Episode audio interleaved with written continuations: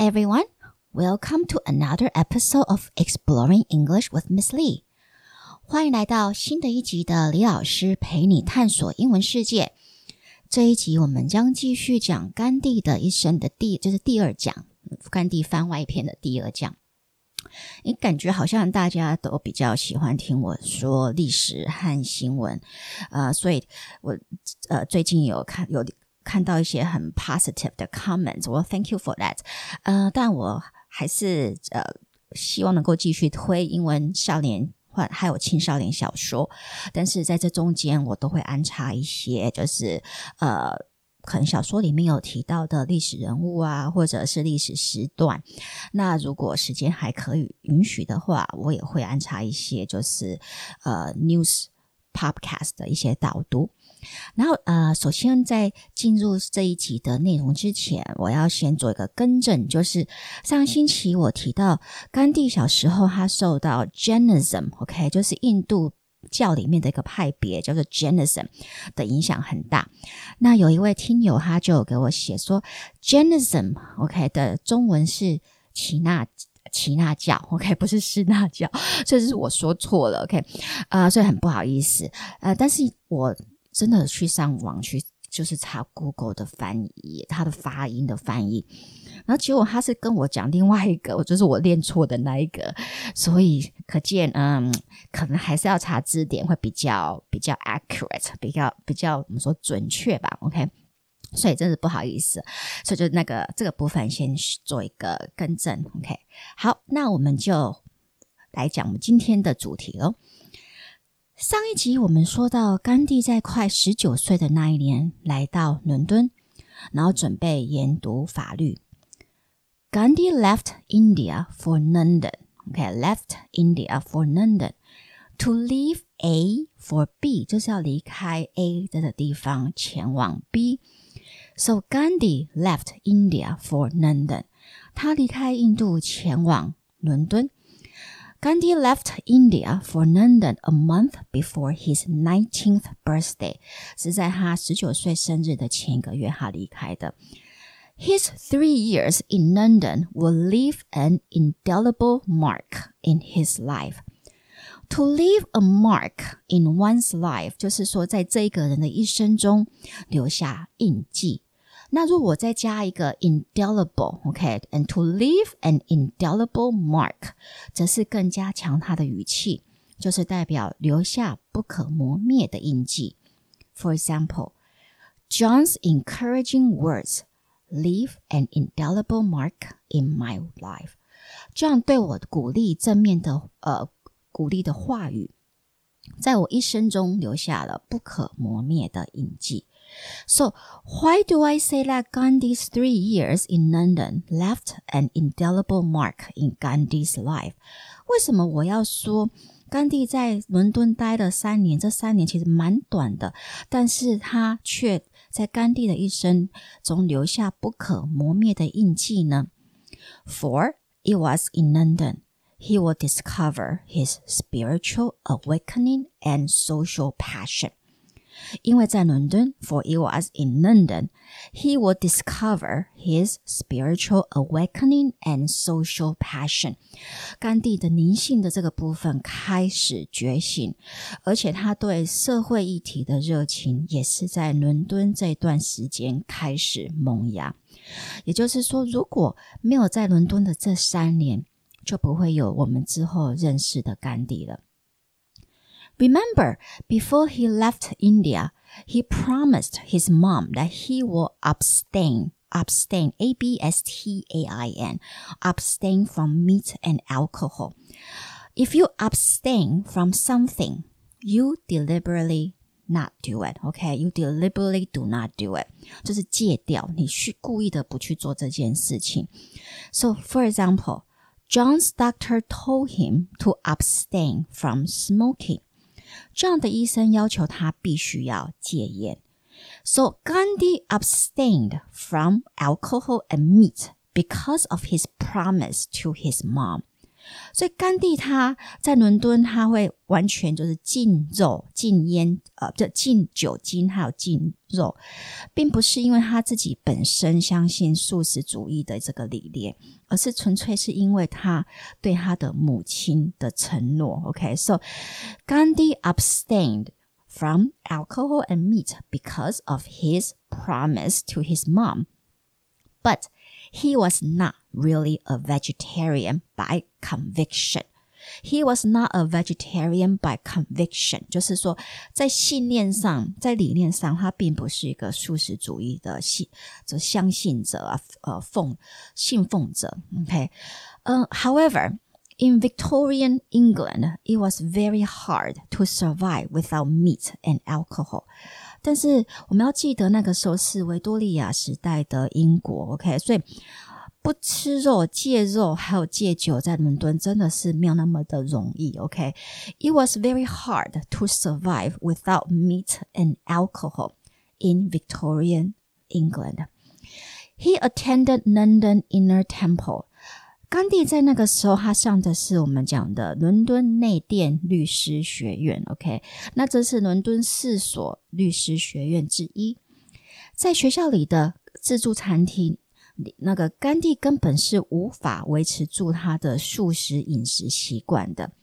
He could only live on boiled cabbage, bread and jam。他只能靠怎么说白煮高丽菜 （boiled cabbage, bread and jam），就是面包和果酱过活。He knew that he would waste away if he didn't find places that catered to his diet. To waste away means to die slowly. OK，就是慢慢的会饿死。So Gandhi knew that he would waste away. 甘地他自己知道他会慢慢他会营养不良死亡。OK，if he didn't find places that would cater to his diet. To cater to a person's need is to provide this person what he or she needs. 就是要符合这个人的要求。For example, I cannot always cater to your needs. 我不能总是都做到符合你的需求啊。OK, so Gandhi needed to find places that will cater to his diet. 所以甘地在到伦敦呃开始上学没多久，他就必须要去找到符合他的饮食习惯的地方。 而也是因为这样子的一个饮特殊的饮食习习惯，伦敦改变了他。OK，so、okay? it was his diet，其实是他的饮食习惯，not his academic performance that changed him。所以改变甘地这一辈子的，其实是他从他的饮食习惯这里开始，而并不是他的课业上面的表现呢，或者在学校上得到的启发。Not his academic performance。 因为我们其实他一直以来都并不是一个很杰出的学生。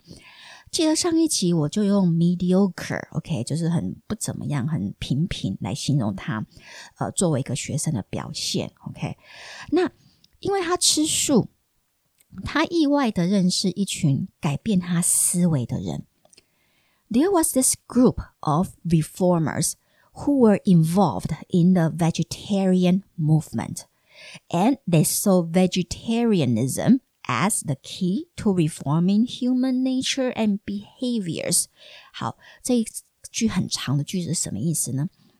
在那个时候，在伦敦有一群参与素食运动的改革者。There was this group of reformers, okay, 改革者 reformers who were involved in the vegetarian movement. Vegetarian 可以名词当做名词来使用的时，它代表的是素食者，吃素的人。For example, he is a long-time vegetarian. 他是一个长期吃吃素的人。Vegetarian 也可以拿来当做形容词来使用。举个例子，For example, where can I find a vegetarian restaurant？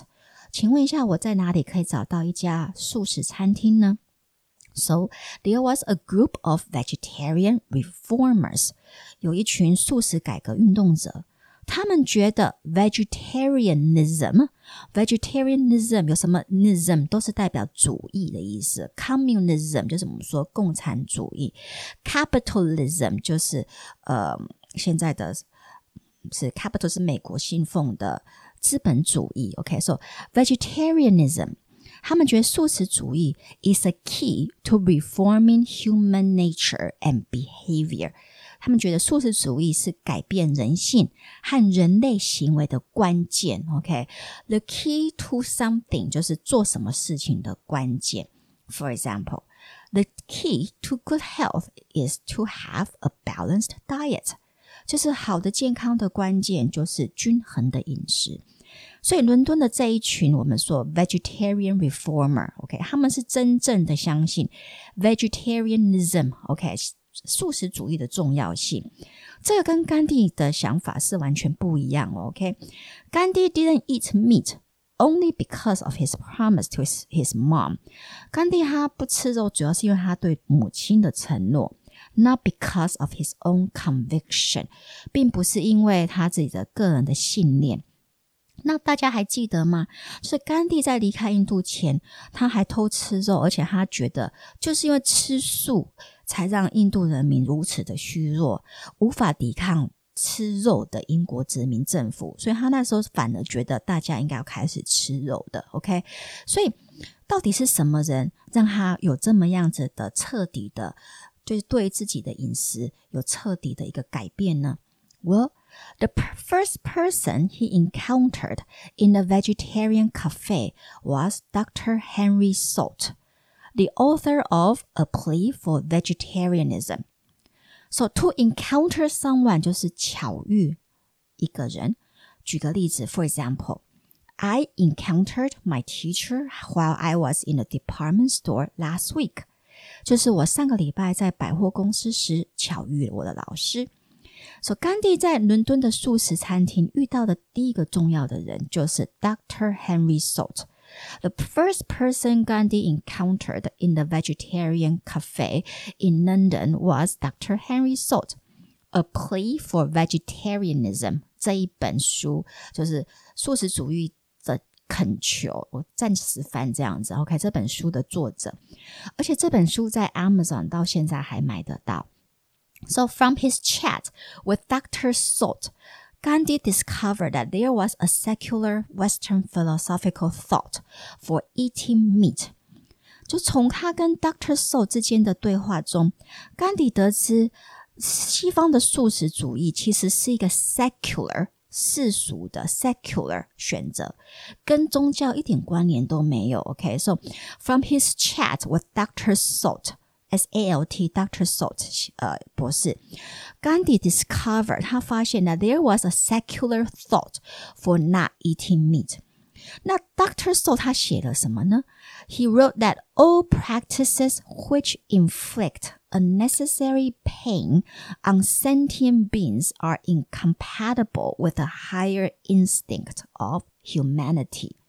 这一句还蛮难的，所以他其实他的论点，我大约的讲一下，就是说，他觉得所有会伤害这地球其他动物的举止都是不符合人性的。OK，all practices which inflict 伤害 unnecessary pain on sentient beings are incompatible with the higher instinct of humanity.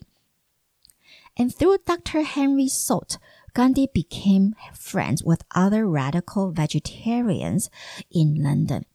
透过 Dr. Salt 的引荐，甘地认识了伦敦其他激进的素食主义人士。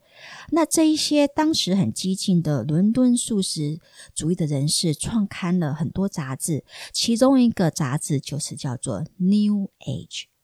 这是我们现在常常听到的新世纪，OK，新世纪主义、新世纪学说，还有新世纪音乐，其实就是从这一群人开始的。那他们跟当时代表伦敦的贵族文化，那当然这贵族文文化的主要代表者就是像 Winston Churchill 丘吉尔，OK，还有 Henry James，呃，有名的作家 Henry James，他们跟这一群人是完全。背道而行的，就是他们是他们的 counter culture， 等于是这一个主要文化的逆文化或反文化。所以 Gandhi's introduction to London's New Age counterculture was just starting to change him. 他开始进入这个伦敦的新世纪的次文化，其实就是他个性和思想大改变的开始。OK，so、okay? Gandhi's introduction to London's New Age counterculture started to change him. 第一个改变当然就是他对素食主义的看法。After hanging out with these radical contemporaries who had strong belief in vegetarianism and its power to get rid of violence and aggression, Gandhi started to understand the role that vegetarianism plays in social, political, and ethical contexts 我们来稍微看一下这一句很长的句子。To hang out with someone 就是跟某人花时间互动和聊天。Contemporary 就是当代同时代的人的同辈。Contemporary is someone who is still alive when you are doing things，就是你还他还活着，就是你还跟他一起互动做一点事情。Like most of my daughter's contemporary，我们举个例子好了，like most of my daughter's contemporaries, she also grows up in the era of the internet，就是跟我的呃女儿的同辈人一样，OK，我的女儿也是成长在网络时代。所以在跟这一群 radical 比较激进的 contemporaries 同辈在一起呢，OK，呃，这些人这一群 我们说 radical contemporary vegetarians，呃，素食主义者，他们深信素食主义是有能力可以解决人类的暴力和侵略性的行为。OK，so、okay? Gandhi hang up with or hung up with radical contemporaries who has strong belief in vegetarianism and its power，素食主义和它的力量 to get rid of violence and aggression。 那在受这些人的影响之后，甘地开始了解素食主义并不是一个宗教的一个规范，OK，或者个人的饮食选择而已。它其实是有很强的政治 （political）、social 社会者上的 （ethical） 道德的影响力，OK，还有诅咒。Gandhi started to understand the role that vegetarianism plays in social, political, and ethical contexts. Okay, so he also saw its connection to the non-violence dogma in his religion. 更重要的是，他看到了素食主义就是跟他自己的印度教的里面的宗教呃的教义 dogma 就是宗教的教义有非常那个 呃一定很重要的连结了。OK，他看到就是 vegetarianism 延伸出来的非暴力告概念，就是符合他的宗教的教义。He's also saw connection to the non-violence dogma in his religion. As a result, 结果 he became an active member of the Vegetarianism Society in London. 这也让原本很害羞的甘地开始积极参与伦敦素食协会的活动。As a result，就是因此结果。所以举个例，For example，John was always late to work. As a result, he was fired. John 因为常常上班迟迟到，所以他就被解雇了。所以，因为甘地在伦敦素食主义协会看到素食主义在社会政治和伦理议题上扮演的重要角色之后，as a result, he became an active member of its society。那在这协会，他不只开始思考素食主义跟非暴力运动的连结之外，OK，he、okay? was also introduced to a new religion or philosophy。他也被引进，就是开始认识我们说 theosophy。Theosophy，呃，神智学，OK，Theosophy 这个协会，其实他们不会说他们是宗教，反而是一个我们说，呃，哲学会比较像吧，OK。There he met the woman who, more than anyone else in his life, changed his view of India and its place in the world's future. 在神智学协呃神智学协会里，他认识了这辈子影响他最大的人，就是 Helena Helena Blavatsky，人称 Blavatsky 女士，Madame Blavatsky。Blavatsky 女士彻底将会彻底改变甘地对印度的未来的看法。OK，那 Who is Madame Blavatsky？OK，到底 Madame Blavatsky 是谁呢？She is a founder of Theosophy，她是神智学的创办者之一。OK，and her passion was for all forms of religious experience。她从年轻，Blavatsky 女士从年轻开始就对所有的宗教经验非常的热情。OK，she was passionate about all forms of religious experience. Madame Blavatsky 其实真的是一个奇女子，在还没有航空旅游的年代，她已经周游列国了。This passion took her all over the world. 真的，她不是只有走欧洲各国去过以外，she traveled to Latin America，她还旅行到南美洲，the Middle East，中东 ，and India 和印度。And in 1856, 在一八五六年，she even entered the forbidden Buddhist kingdom of Tibet。她甚至进入了那时候被禁止进入的，我们说佛教国度，当然就是呃西藏。OK，she even entered the forbidden 被禁止的 Buddhist kingdom of Tibet and met the Dalai Lama， 然后认识了那当时的达赖喇嘛。and she became a firm believer of reincarnation. Reincarnation 就是轮回转世，她就成为轮回转世的信奉者。She became a believer of reincarnation. In 1875, okay, she founded the Theosophical Society of New York. New York，他在一八七五年就在纽约创的神智学协会。OK，she、founded 创办 the Theosophical Society of New York and proclaimed unity of all the world's religions。他宣称，就是世界上所有的宗教其实都有都来自相同的一个呃根啊，或者是有一个共同的来源。就史上所有宗教都是来自于以失传的所谓的神秘信条演化出来的。And she moved to London in 1887。那她在一八八七年搬到伦敦。Madame Blavatsky believes that there is an existence of a single divine absolute. 他认为就是说，呃， 一切的宗教的教育的深处都是来自于一个单一的神圣、唯一的神圣的智慧。OK，she、okay? believed that there is an existence of a single 单一的 divine 神圣的神性的 OK，absolute、okay? absolute。She preached to her white European audience that their path to enlightenment lay in finding the hidden truth of Hinduism and Buddhism, the world's oldest spiritual systems.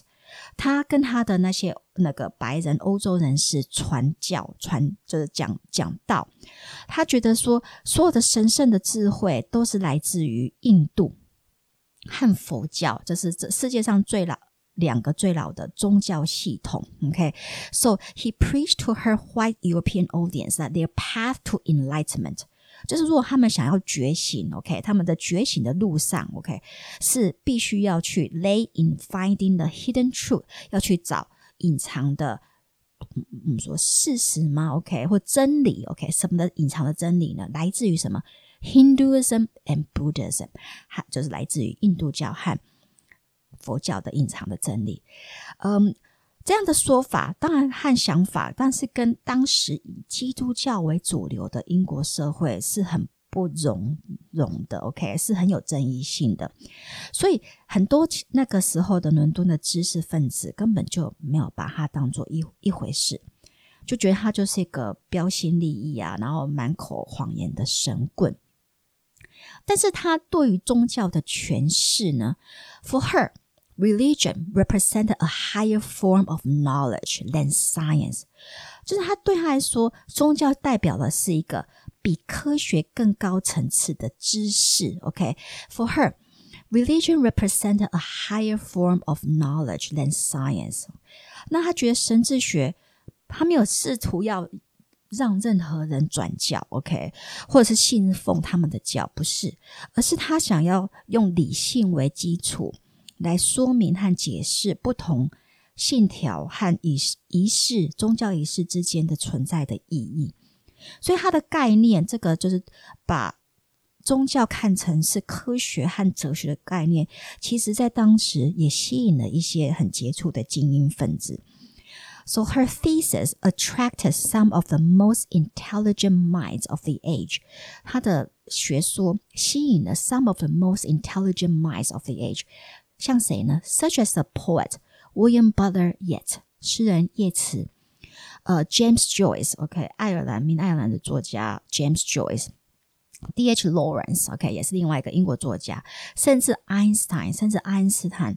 Throughout his life, Einstein kept a copy of her book by his bedside，就是爱因斯坦的那个床边都会有一本 Madame Blavatsky 的书。OK，so、okay? Madame Blavatsky 对于二十几岁的甘地有很深远的启发。什么启发呢？She freed him of the notion fostered by the Christian missionaries that Hinduism was full of superstition. 其实，Madame Blavatsky 她就是把甘地对于自己的宗教，OK，呃，印度教原本拥有的一种羞辱感解放出来，OK，so、she free him of the notion。那为什么他那个我们说甘地会对原本的他自己的信奉的印度教，OK，Hinduism、或某种的呃 shame，就是感觉到有一种羞辱呢，就觉得这个宗教并不是很很。有真理的存在呢？那当然是因为他在来英国之前，他受到了很多去印度传教的基督教传教士的影响，那他就觉得印度教里面没有什么真理，而是充斥着迷信。So Madame Blavatsky freed uh, Gandhi of the notion fostered by the Christian missionaries. 基督教传道士，that Hinduism was full of superstition 充满了迷信，and lifted a burden of shame from him，把他从这样子的一种屈辱、侮辱那个释放出来。Okay, uh, so Gandhi was affected by the missionary of his time and viewed Hinduism as a religion full of superstition. 所以也是在认识 Madame Blavatsky 之后，他终于坐下来开始阅读 Bhagavad Gita。就是印度的印度教里面的一个重要经典，叫做《 薄伽梵歌，梵文的梵，OK，梵歌。And this reading, this experience will change him forever。这个阅读经典的经验就永远的改变了甘地。So it is no exaggeration to call the Gita, Bhagavad Gita, the most important book in Gandhi's life。所以我们说，Gita 这一本书，薄伽梵歌这本书，可以说是甘地一辈子阅读过最重要的书，这个并不是夸张，这么讲并不夸张。呃，Gita 我们简称就是叫 Gita，它总共有七百句，描述了阿周那就是 Hero Prince 啊 Arjuna 和神 Krishna 黑天 Krishna 之间在战争战在战场上的一个对话。那当时那个 Prince Arjuna，OK，阿周那呃王子看见许多的亲戚朋友都是在敌对阵营，他感觉到很难过，而且很困惑，因此他就呃向正在充当他马车夫的 Krishna，OK，那马车夫其实就是神 Krishna 的化身，寻求指导。那 Krishna 就是对呃 Prince Arjuna 的这一番的劝解，然后里面的劝解其实采用了许多。印度教基本的宗教信念与概念，而且他也向 Prince Arjuna 展现了他与宇宙为一体的神身神与身体。OK，神身，最终他就成功的说服了 Prince Arjuna 去参战。 So Krishna 最终要向那个 Prince Arjuna 和读经者传达的讯息是什么呢？By acting fearlessly and doing what we know is right, and without worrying about any reward, we can achieve holiness and once with God. Krishna 要强调的是，当你无惧的做对的事，并不求回报时，你就会达到神性，与神为一体。So one more time with that sentence, okay? By acting fearlessly and doing what we know is right, and without worrying about any reward, we can achieve holiness and once with God. Krishna 还告诉 Prince Arjuna 说。唯有肉体才会死亡，永恒的自身则是不朽的。那一般人以为所谓的舍弃就是 renunciation，renunciation 是放下外在的一切，但 Krishna 强调真正的 renunciation 舍弃是放掉内在的， 就是内在，然后彻底的不执着。So Gandhi would spend every day of his life committing Gita to memory。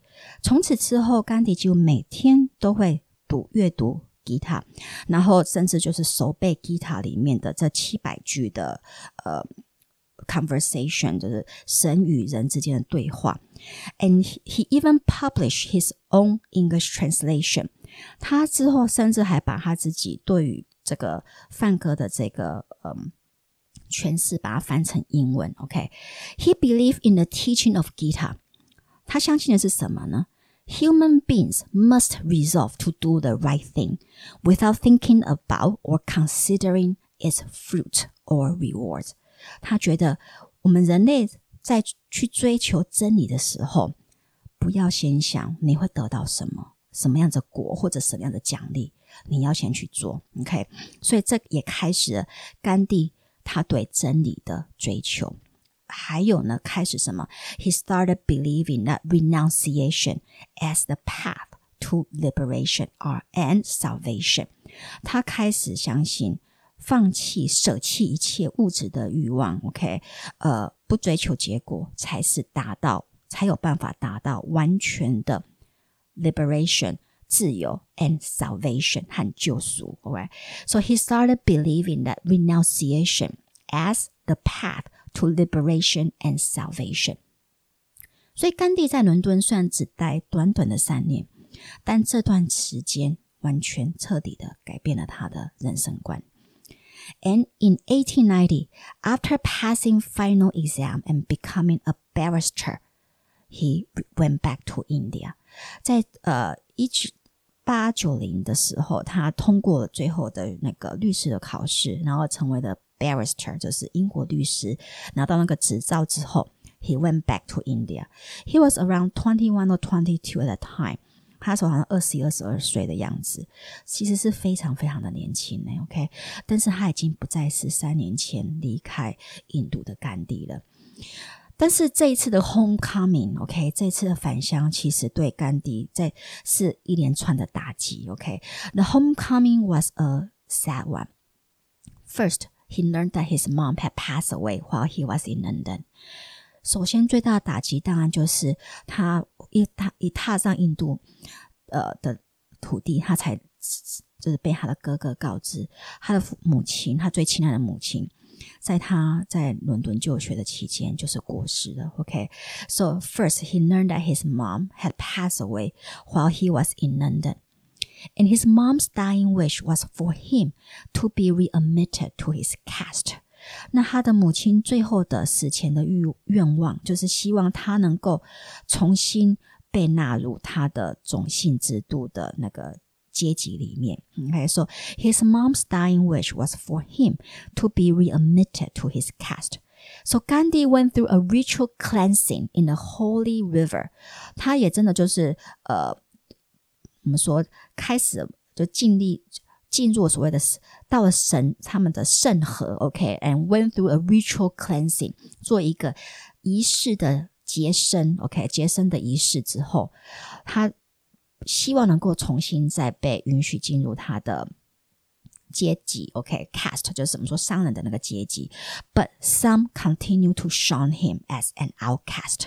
但是一些的长老，还有一些人，甚至包含他自己的姐姐，continue to shun him as an outcast，还是持续把他当做一个呃被驱逐到被驱逐到种姓制度外的一个人，把他这样子看待。OK，那 professionally。就职业上上面呢，呃，也并不是对他来说完全没有什么好的消息。OK，professionally、okay? there was no good news either. He couldn't find good work as barrister in India. 他回来的时候竟然找不到什么好的工作。OK，he、okay? couldn't find good work as barrister in India. So 甘地其实那个时候面临就现在很多年轻人的问题， 可是他终于听从父母亲的话。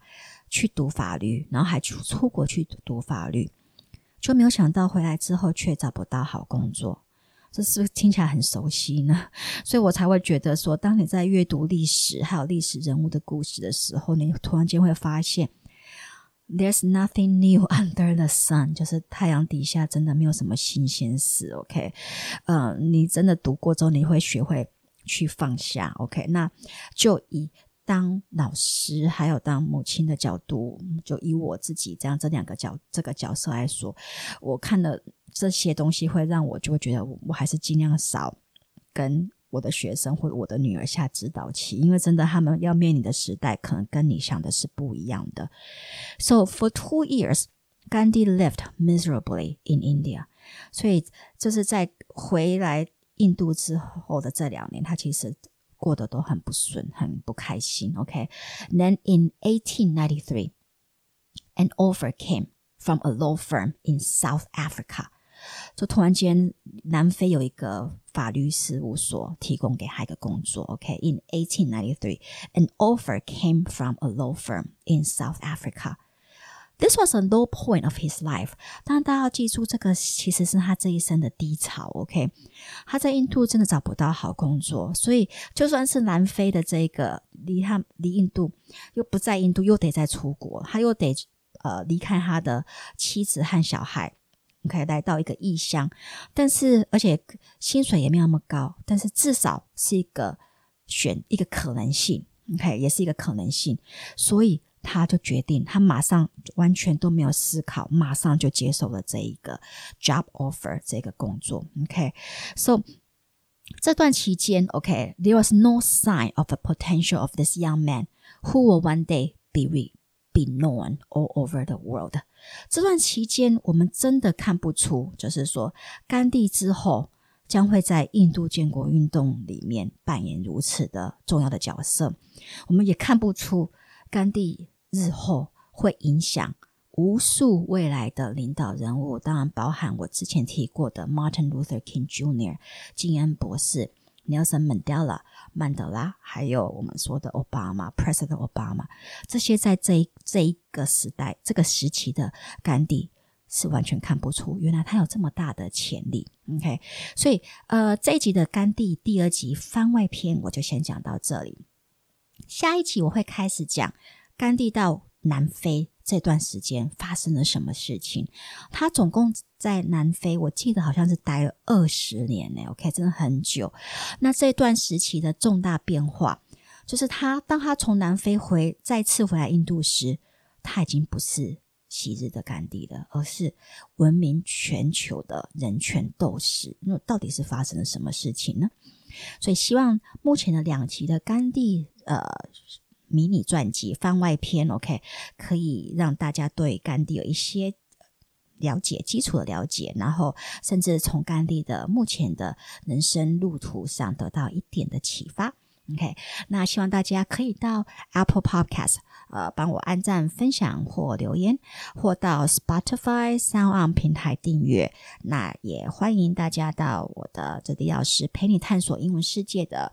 FB 和 IG 粉丝也留言，告诉我你的想你的想法或者一些相关的问题，那个英语的问题，呃，我会尽量的帮忙你，然后也会在下周的节目跟大家分享一些问题的内容。So I'll see you next time. Goodbye.